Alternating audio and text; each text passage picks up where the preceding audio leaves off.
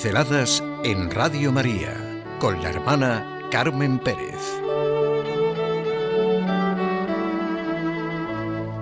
Volver al Señor con todo el corazón y la vida. Volver al Señor con todo el corazón y la vida nos pide el Papa Francisco. Y esto es la realidad de nuestra vida. Y esto se vive desde la fe y la caridad. La caridad es la vida de la fe. El amor es la vida de la fe es la expresión concreta y real de la fe. El dualismo entre fe y vida, entre fe y caridad, no tiene sentido. ¿Dónde voy a vivir mi fe y de mi fe si no es en la realidad, con los hermanos, en la situación en la que me encuentro? Hay un lazo indisoluble entre fe y caridad, por eso nos dice el Papa Francisco, al crecer la maldad se enfría el amor.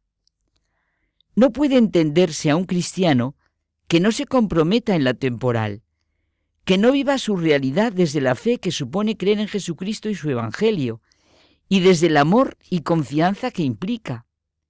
La fe es la manera de ver la realidad, vivirla, asumirla, interpretarla, reconocerla, y creer significa amar.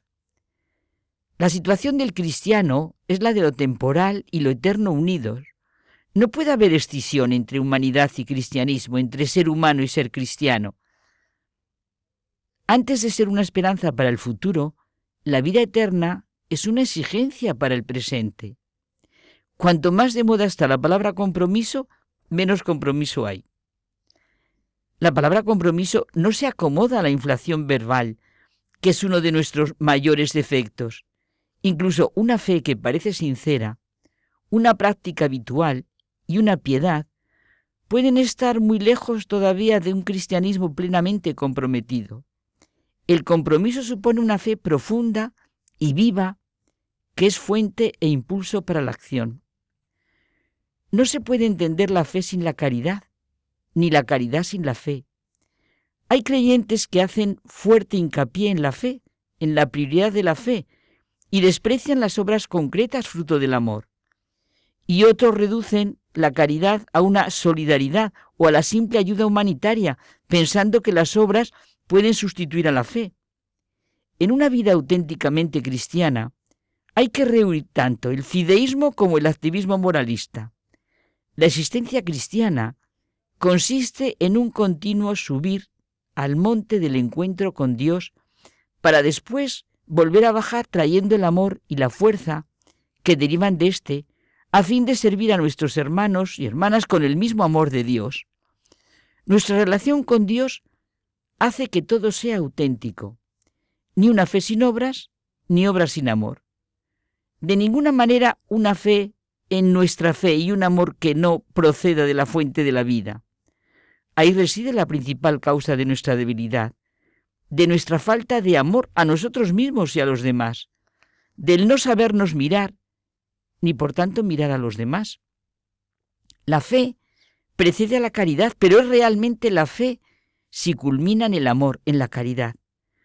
Todo arranca del saber que Dios nos ama, de la humilde aceptación de la fe en su amor gratuito, y si queremos, hasta incomprensible para nuestras medidas y razones, pero necesariamente ha de llegar a la verdad de la caridad, saberse amado por Dios y amarle en el prójimo. Creemos porque amamos y amamos porque creemos. Esa es la gran realidad y la dinámica de nuestra vida. Es verdad que no hay que ser creyente para rebelarse contra las injusticias, contra los abusos que sufren los hombres o para ayudar a los demás, pero solo la fe y la caridad me hacen penetrar en un nuevo ámbito en el que no brote la fuente de los abusos. En cada acto de fe y caridad sincera se ve y se palpa el Evangelio. Triunfa el bien y el cristianismo se hace eficaz. Hay una exclamación de Bosuet que nos puede aclarar mucho. Una exclamación que se refiere, ante todo, al conocimiento en materia religiosa. Maldito sea el conocimiento que no conduce al amor.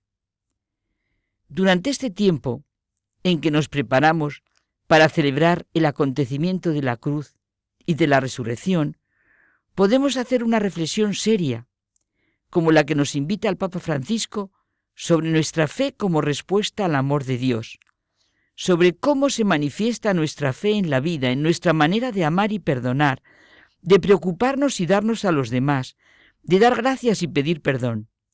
La fe en Jesucristo nos hace entrar en el mismo torrente de amor por el Padre y por cada hermano que encontramos en nuestra vida. Se pueden buscar cosas en el futuro, hacer proyectos, pero el amor y la caridad solo se viven en el presente, en el sencillo aquí y ahora.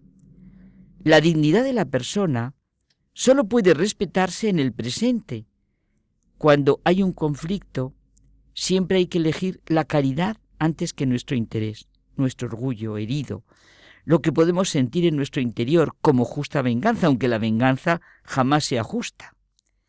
La fe y la caridad, realmente vividas, nos abrazan, nos salvan incluso de todo fanatismo. Volver al Señor con todo el corazón y con toda la vida implica volver con el hermano. Pinceladas en Radio María con la hermana Carmen Pérez.